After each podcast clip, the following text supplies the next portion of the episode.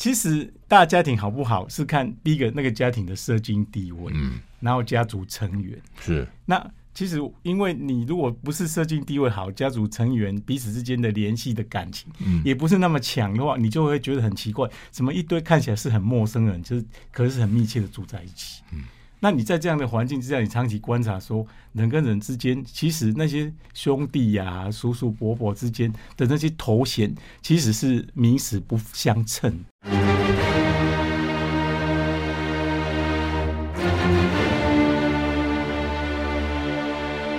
赵少康时间，吃喝玩乐骂，和我一起快意人生。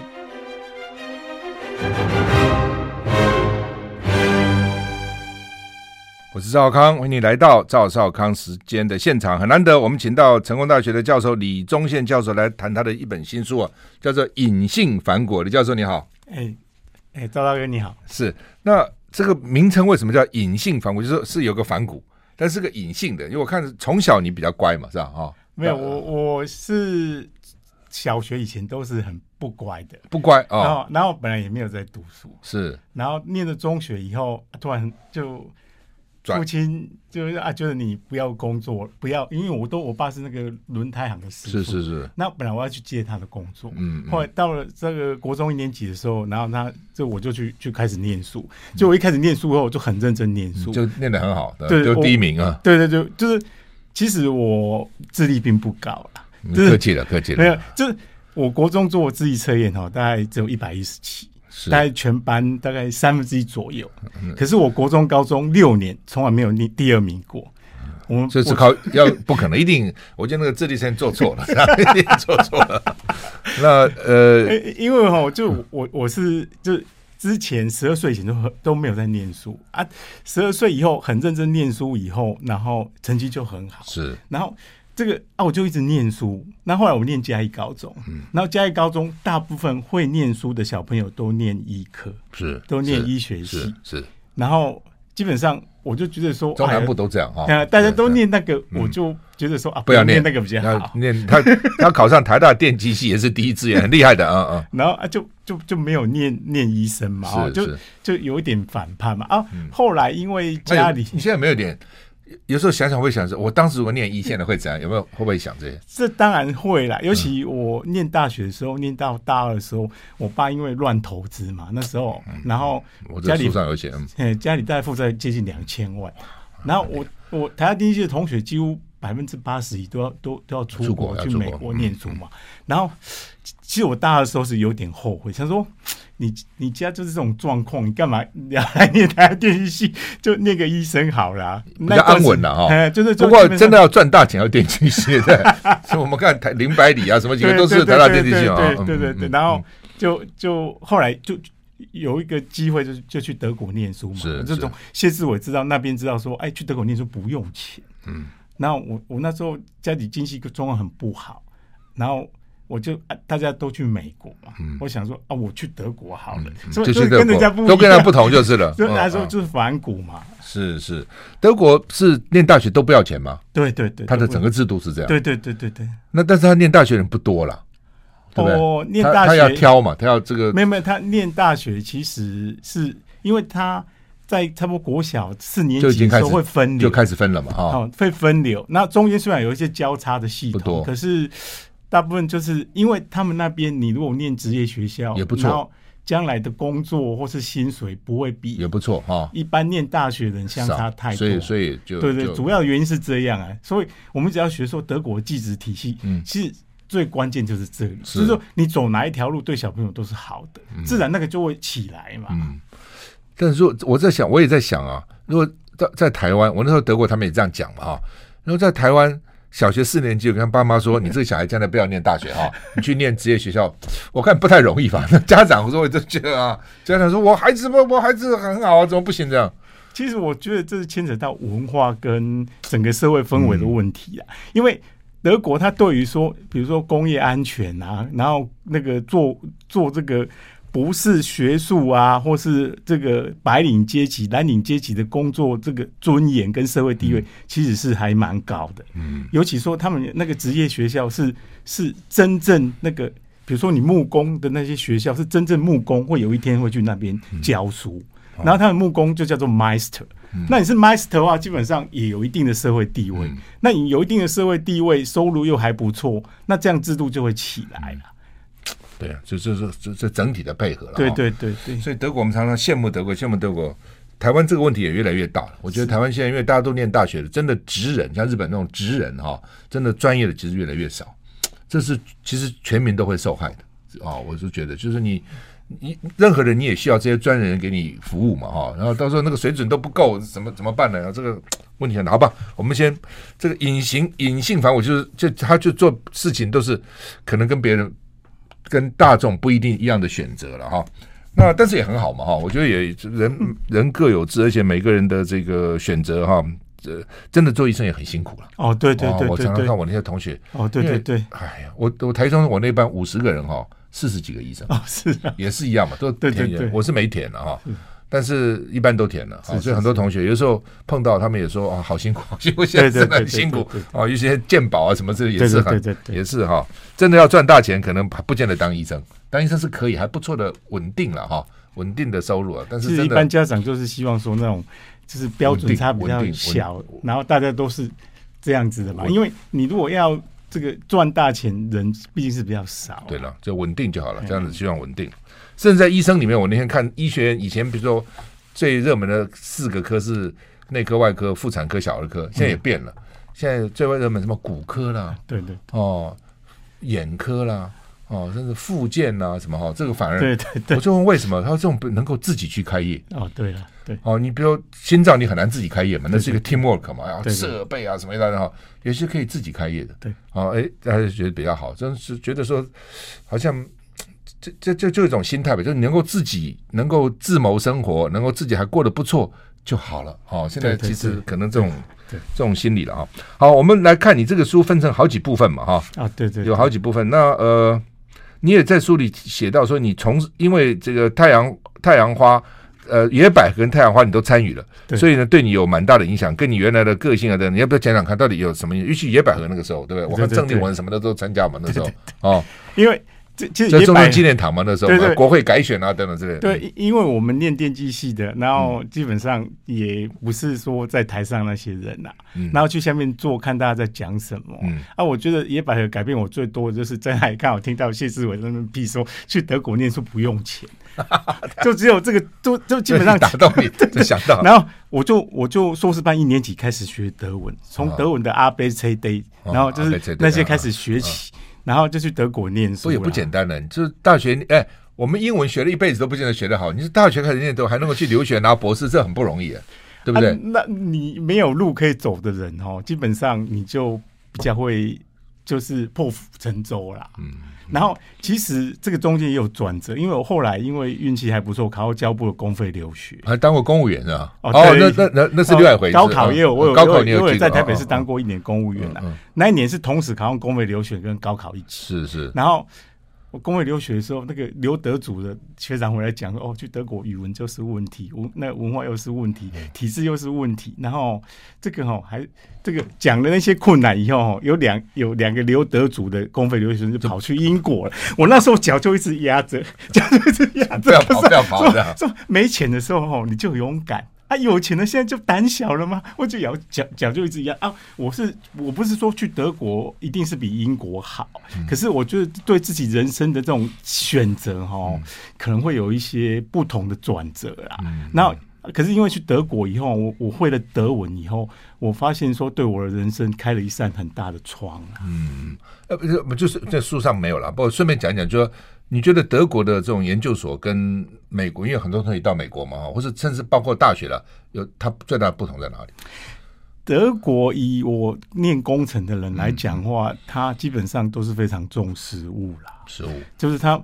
比较不重视说你要发表什么顶级的 理论的论文的部分了，然后大部分老师都是会承接业界的计划，或是跟业界有非常密切的关系。嗯，像我柏林工大老师，他同时是德国那个一个类似工研院电通所所长，嗯、然后又是那个德国电信在柏林研发部的经理，嗯，所以我们台湾常常讲说产官学啊，他一个人就是产官学，嗯嗯，然后他他基本上这个是体制的选择，然后因为你选择这样，基本上他一个人就决定了很多的方向，占了很多的资源啊，可是他做东西会比较实际啊，嗯、那我们的状况好像比较不一样，嗯，因为我我我学机械的了哈，是。那呃，台湾很多工厂我都看过哈，我就看台湾这些工厂传统的工厂了哈，就是钢铁啦、水泥啦、造纸的、橡胶啦、塑胶的这些工厂里面哈，机器大概就是两种，不是德国就是日本，对。哦，进来的哈，美国都不多哦，美国也许高科技比较多啦，但是我看一般的传统工业，为什么德国这么厉害？其实他很强调说哦，他们很多那种世界冠军的那种小型公司哦，其实基本上。股票都不上市，然后呢，家族企业有一两百年，然后一个小镇就是这间公司，然后就这样，全部人都是靠这间公司。那他很重视那个传承，然后就是态度比较务实，然后他们有钱人。基本上相对来讲也是比较低调，就基基本上他们就是可能跟这个国家他那个对于哲学啊、历史文化的重视是有一些关系，因为他们可能对钱啊这些概念其实是是是比较跟资本主义是有点距离的。嗯，所以欧洲人不仅是德国了啊，我们讲欧洲人泛指欧洲人。有时候看不太起美国人，可能是这样，哦、对对对，他们的文化水平不够，光有钱是暴发户哈。这个其实以前就有欧洲朋友跟我讲，他说欧洲人跟美国人不同，他说美国人哈，你有钱就有地位，对，欧洲人有钱不见得有地位，哦、对对对，他要看你钱怎么来的，对，还要看你的背景、你的家族、你个人的整个的文化等等，这他判断一个人比较复杂一点。对，因为那种多元的价值，我在书上也有一篇有写作那个铁道工人给我的那个嘛，就是基本上他说，哎，他扫地他都会排时间到铁轨下面去扫，然后他说，你这样坐火车不要看什么外面，只要看着铁轨，看着铁轨，你只要看到下面变得很干净，就是到德国了。然后基本上就每一个职业就是有有他的尊严呐啊。他们比较强调那种多元的发展跟那个多元价值的这种尊严，那我觉得这个是相当的重要。就是说，你大家都挤同样一个地方，然后这个基本上，其实我们这个世界是需要很多人在各行各业上面兢兢业业去做好他的事情。每每一个行每个业对对各安其位哈。你讲这，我突然想起来一个故事。以前有一个厂长告诉我，台中部台中一个厂，它蛮大的哦，一个纺织厂。他说呢，他们本来要跟德国合作，是。德国就派了总工程师啊什么来嘛哈，嗯、说从桃园机场出来，然后到了他的工厂在台中，我就跟他讲说，我回我回去了，我不下来了，还没有看呢、啊，他说我看你们的交通状况就知道你们的情况了，所以你们这样的文化这样的水准哈，大概我们很难合作。那常常跟我讲说，这这真的，事实上我后来想，对哈。你看任何一个城市、一个国家的交通之后，你大概就知道守不守法啦哦，到底有没有秩序，大概就看得出来了。好，我们休息一下再回来。I like 103, I like radio。我是赵少康，欢迎你回到赵少康时间的现场。我们现在访问的是李宗宪教授啊，他是成大，呃，你你是电机嘛？台大电机，然后到成大，后来留学回来在成大电机教书，教书，然后也管资讯安全这些东西，是吧？对对对，哦。那大家现在很重视这个资讯安全，到底是怎样？资讯到底安不安全等等之类的。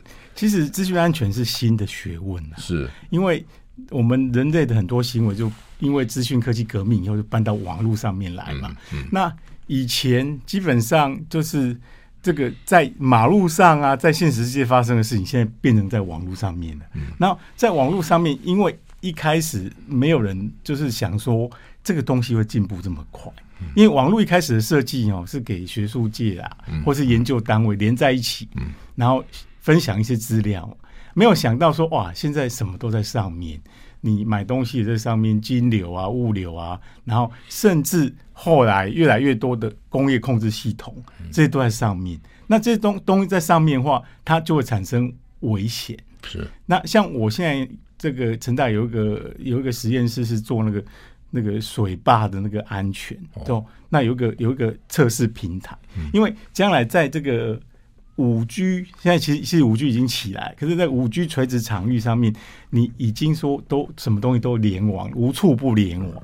那联网以后，基本上就是如果有骇客啊，或其他的这种这个网军啊这些东西要就是敌人要破坏的话，基本上就相对的就是比以前简单很多。嗯、那这个东西其实也已经在现实世界都发生，就是像美国，它有一次不要在中东有一个有一个就是行动，它是它是先骇客骇进去，然后对方的地方，然后把它的系统瘫痪以后，再发射飞弹把它炸掉。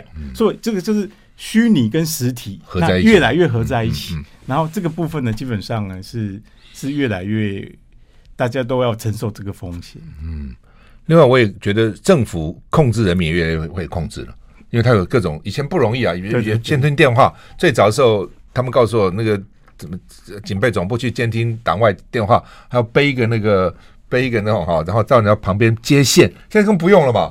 哦，现在甚至网络啊、社群媒体这么多哈，那控制各种监视器的控制等等，刷脸啊什么到那里去都掌控了哈。那人民在这种状况怎么办呢？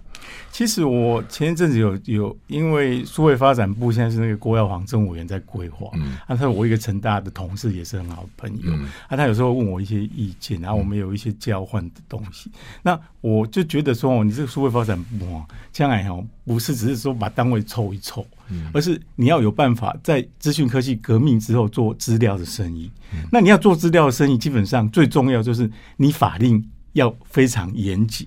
然后要规定好这个资料谁能够用，能用到什么地方都要规定好好，不然哦，以后会越来越越越危险。像现在车牌辨识已经到处都是，然后基本上这个没有人管，没有人管啊。那我车牌辨识收集这些资料，那如果这个能够串联起来，我其实是很容易监控一个人的行踪，因为你车子跟人的连接实在很强。嗯，啊，再加上人脸辨识这些东西啊，基本上这个是一个。安全的议题嘛，那安全的议题基本上国家的这个法令要清楚的定义，不然否则的话，那个会很混乱，也没有人会信任说啊，你要做什么？用你要做智慧医疗，要做智慧城市，那用这些 data，你有没有明确的法律规定？那如果没有的话，那人民不会让你去做的，那你生意也做不起来啊。是，这都是其实蛮实际的问题了。对对对，那发展越来越快速，但是呢，怎么怎么来？控制就是让他不会，哎，怎么讲呢？就是不会滥用了啊。对对对，这这个不要滥用，往好的地方，不要往坏的地方哈。对对对。好，我们现在访问的是李宗宪教授，谈他这本书《隐性反骨》。我们现在再回来。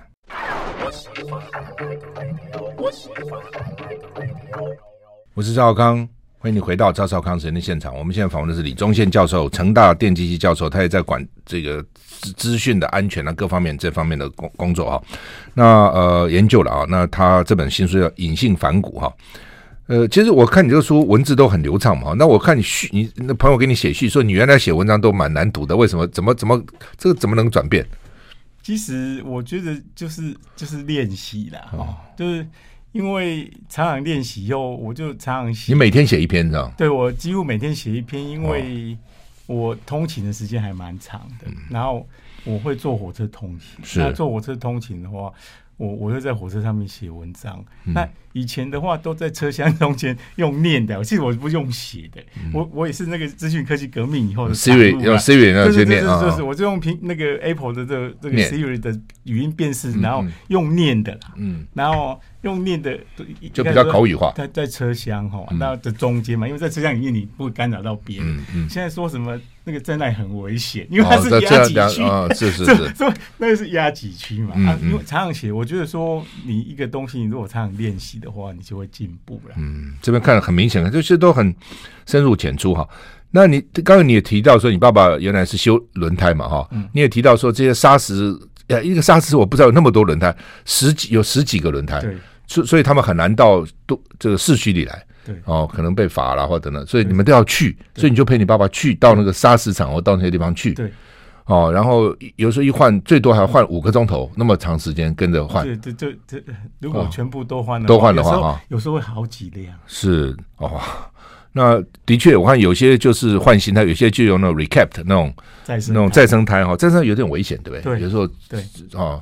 对那呃，你也提到，我原来还没想到砂石工砂石车的司机这么辛苦，一天有时候跑那么多趟南北这样跑。对。对所以以前刹刹车的时候会有车祸什么，就那个司机他的精神都很难，所以要吃槟榔啊，什么提提神啊，喝什么我喝威士忌啊之类哈，这也是很辛苦了。对对对，嗯，那你说你本来如果是不是念书好，你可能就去接接接承接你爸爸的。工作去做，因为换轮胎的，我爸的同事的小孩很多跟我年纪一样，现在都是那个轮胎行的老板。嗯，也不也这当老板也不见得不好啊 啊！我没有觉得是不好，嗯，我觉得更收入怎么样？还可以，还不错，不错嘛，辛苦了哦。其实轮胎行是一个随着时代进步的行业，因为汽车越来越多嘛。是是是。然后只是我爸不会投资乱投资，否则的话啊，否则的话也还可以了。哎，否则也还可以的，就是基本上这个是，并不是说读书就一定比较好，可是。这个是每个人的人生，只要我觉得只要尽力了，然后好好把它做好，那就很好。嗯，那你说你从小也是一个大家庭，吃吃吃饭都十几个人这样吃，因为包括你爸，包括你叔叔，孩子都在一起这样子。对对对对。哦，那呃，所以这种这种大家庭到底好不好？但你又喜欢孤独，嗯，不是。其实大家庭好不好是看第一个那个家庭的社经地位，嗯，然后家族成员是那。其实，因为你如果不是社经地位好，家族成员彼此之间的联系的感情，嗯，也不是那么强的话，你就会觉得很奇怪，怎么一堆看起来是很陌生人，就是可是很密切的住在一起。嗯，那你在这样的环境之下，你长期观察说，人跟人之间，其实那些兄弟呀、啊、叔叔伯伯之间的那些头衔，其实是名实不相称的。然后你在这样的反省之下，会觉得说，哎，你对于亲戚呀、啊、人啊、朋友啊。那跟别人之间的关系，你就会产生怀疑啊。嗯、那我个人的成长历程就是因为这样，就是说，那让我就是说，哎、欸，好像一个人很好。嗯、那这个其实是因为你的环境所造成的。嗯，所以从小环境对一个人的性格还是很大、哦、那当然很大的影响哈。嗯，你你有一篇写到说。如果不是一个阳春教授，对社会就没有贡献，因为你大概有有人找你去做官啊，或做一些其他事情，你还你觉得？我也这样认为。我常常觉得说，很多人就想要一定要去干什么系主任啊，然后院长啊、校长啊等等，变成你就要人人要去人际关系要去经营嘛，等等哈。其实一个教授，教授无限大呢，一个教授可以做的事其实蛮大的，影响学生、影响社会，其实也蛮大的，对不对？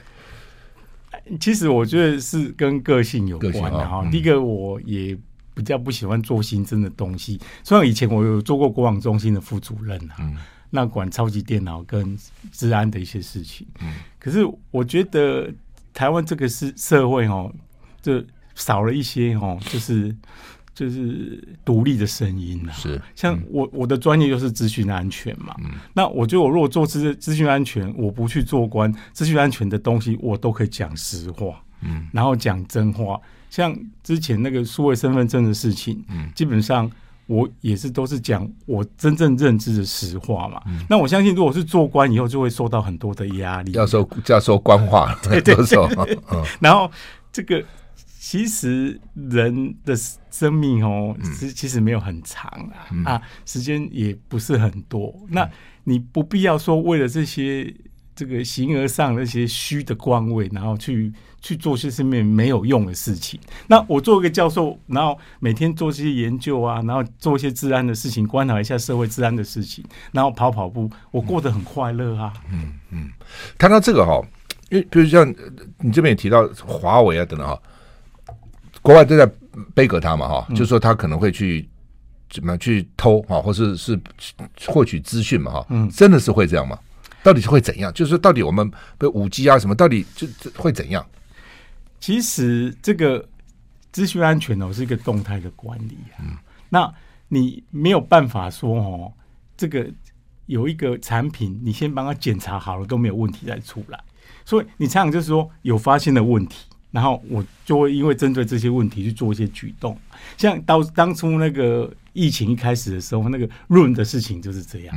润的事情基本上因为他就没有做安全的防护，或者做的很随便嘛，所以他速度才会快嘛。那安全跟效率其实是常常是冲突的，冲突，然后是要选择东西嘛。那后来那个发现他越来越多问题呢，新加坡上课有六鸟侠进来什么的这些东西，然后这个。才开始有一些动态的管理嘛，那这个因为哦，它就是跟人有关，所以才复杂。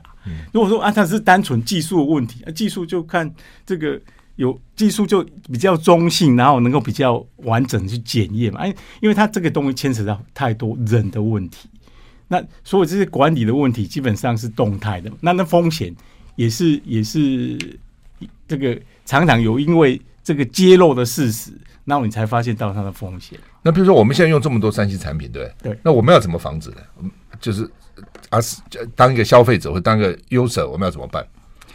第一个，你应该有基本的概念，就是第一个，你你需要账户密码、账号密码那些东西嘛，哈。那你密码要设的比较强一点，那比较强一点，基本上有一些指引的方法嘛。嗯。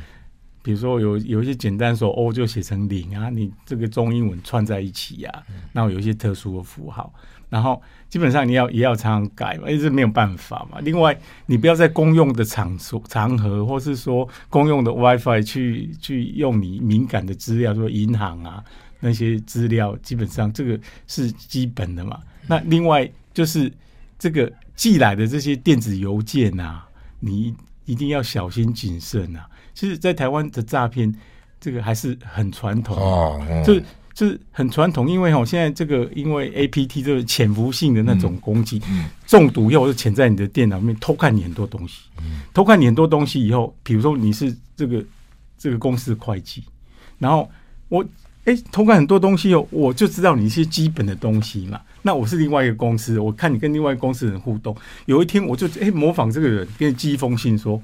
哎，我跟你公司的交往的那个银行账户转，嗯，然后他转账又转到另外一个地方去。像这种简单的诈骗，每年全世界都是很多。很多，而且一直在这个数位诈骗的前几名。你看这个诈骗其实是传统的嘛，嗯，那因为这个就是都是从人性来的嘛，嗯，对啊，我们就受我们是受害者。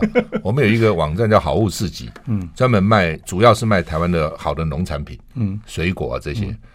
那就被人家害进来了，嗯，害进来以后呢，就拿到资料，他就打电话给那个，哎，你上礼拜订了三斤莲雾哈，我们弄错了了哈，你是不是账户给我们把钱退给你？反正就是搞这些东西，哎呀，真的烦死了，真的哈，真是，而且这很很可恶这样。那你这边有讲说，艺术是打败人工智慧唯一的方法哈，就是说，但是现在很怕人工智慧嘛，什么深蓝啊，什么哇，这个很厉害哈，什么围棋都会赢人啊等等。那将来人工智慧越来越发达，很多人担心说会不会它取代人哈？那你特别提到说艺术是唯一能打败，因为人工智慧对艺术没有像人这种创造力啊，这种要不要解释一下？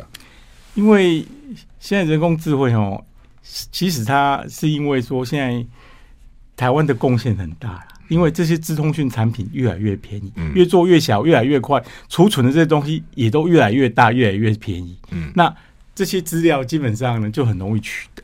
然后这些的运算，那又很快速，所以人工智慧的发展是是越来越快。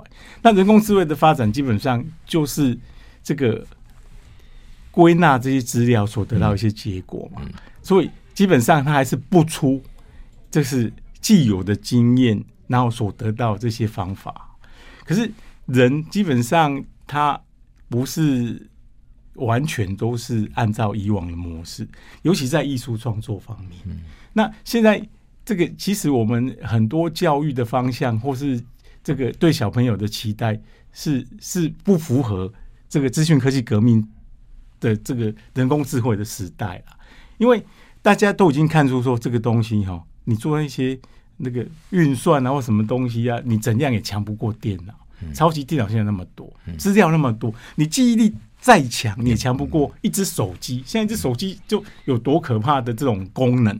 那你在这样的情况之下，你要去想说，你那种传统读书的方式，那种填鸭、做练习呀、死背、死背呀这些方式，将来要怎么办？就是说，其实很多人已经看到这个问题，说什么基本收入的这些东西，大家开始在讨论嘛。因为想说，以后这些这些工作都让人工智慧取代，那人到底要做什么？那，那你艺术它这个这个 artificial intelligence，嗯，那德文叫做 künstliche Intelligenz，都是要强调是 art 或者 kunst 嘛。嗯，那 art 这个东西它有有人工人可以做的东西，另外它的意思就是艺术嘛。嗯，就是说其实艺术是人思考跟情感混合以后触类旁通所得到的一个结果嘛。那这个东西基本上你机器是最难模仿的。机器你在在记忆、分析、思考这些东西很容易模仿，可是你在这些整合的创造力呀、啊、的部分是比较不容易的嘛。所以我才说艺术是是人的未来嘛。所以所以学生年轻人他就要加强这方面的素养。训练和兴趣，就是基本上第一个，他要他要广泛、嗯、就是说你以后已经不能说哦，你靠一个东西然后吃一辈子，吃一辈子。另外，你这个思考跟创意，以前思考跟创意你是可以弄个独角兽赚大钱，以后你可能没有这个，你就没有工作。所以年轻的一代是比我们是更辛苦的，因为他要面对的挑战不只是人啊。是我们现在访问是李宗宪教授，谈他的新书《隐性反骨》哈。那是先觉出版社出版的，我们休息一下再回来。I like 103, I like 好，那么李教授啊，李宗宪教授这本《隐性反骨》，你特别有一篇叫做《千金难买少年贫》哦。我们常常讲说“千金难买早知道”哈。那呃，孔子讲过了，“吾少也贱，过故多能鄙视”哈。那你说，因为小时候家庭环境不好，所以怎样？这其实是好的，反而比那个小时候家庭环境好。对，就基本上你看待事情哦的态度比较会会不一样啊。然后，因为你接触过那些东西，我刚才讲说，哎，很多都念过书啊的教授比较没有现实感，可能家境比较好，从小读书就是这样。我说现实感怎么来？就以前我跟我爸爸去会坐那个嘉义市的那个环保清洁车，嗯那环保清洁车都是收工了以后我们才去换轮胎。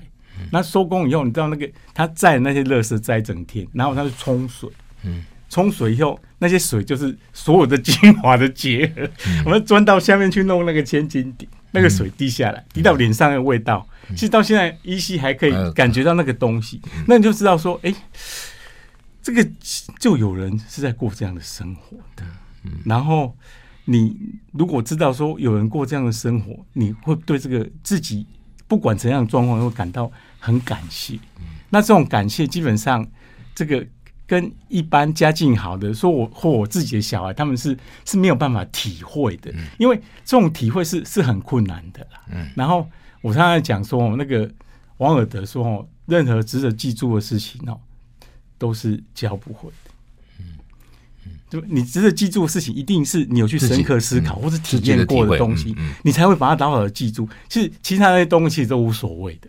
那这些东西基本上，你你只有这样子，你才能够做了。那像我当初去德国，如果要不是那种环境，我怎么硕士班一年级要去学德文，很痛苦的呢？那个硕士班一年级的时候，才从什么鼻子、眼睛、嘴巴那些开 始学习。那你如果不是说，哎，你就是找不到别的路啦。不然你，你你如果说要去美国，也没有钱啊。嗯，那你要走这条路，那你就唯一的一条路，那你就好好去做啊。那那你如果不是说有有这个那种体验啦，那可能感觉就不一样啊。那当然这是很辛苦啦。那并不是说。那个这种辛苦一定每个人都要承受啊！我只是敢想说，如果你能够在这样的家庭，然后从底层的社会一直往上爬的话，你体验的东西会比较多一点啊。那也并不是说有这样的出身的人才会体验这么多。其实很多人他家境很好，那。是那个古今中外有很多人，他其实家境都很好的，可是他还是能够去体体会说，那是中低阶层他们的生活心情，然后甚至为他们奉献牺牲呐。那我觉得这个是我个人的看法，因为是我自己人生的体验呐。嗯，对，这个我觉得是啊，啊，就是说。那个体体验是金钱买不到的哦，也就是，但但是这也就是有些时候也不是你能选择，反正就是这样的环境。我在这个环境里面，那有人就沉沦了，有人就可以向上了。每个人体会也不同，对，每个人的反应也也也也不一样哈。对你讲那个德，我也是大四才学德文，而且我当时犯了一个最大的错，我德文日文一起修。哎呦我的天，一个语文要学好都很不容易，他们两个一起搞就混在一起搞了一塌糊涂，这都没学好，好吧？你另外一篇哈，我觉得也讲的不错，说。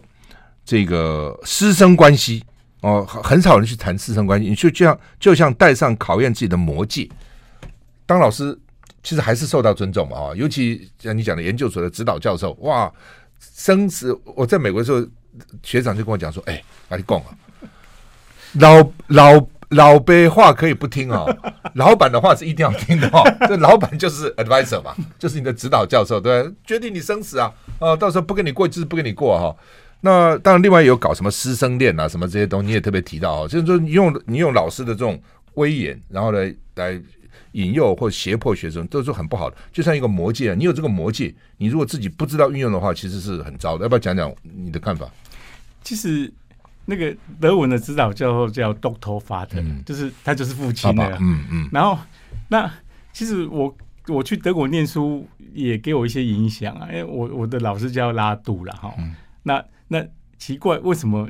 大家都叫他拉肚拉肚，这样就好像就彼此都没有没有大没有小了。那叫名字了啊，嘿，就彼此的感感觉是比较平等的哈。然后，那我觉得我们常常就是就是如果不会反省的话，常常会会掌握了权力以后，然后会因为这个权力，然后去满足自己的一些想法或是欲望啊这些东西。那其实这个是要很小心的。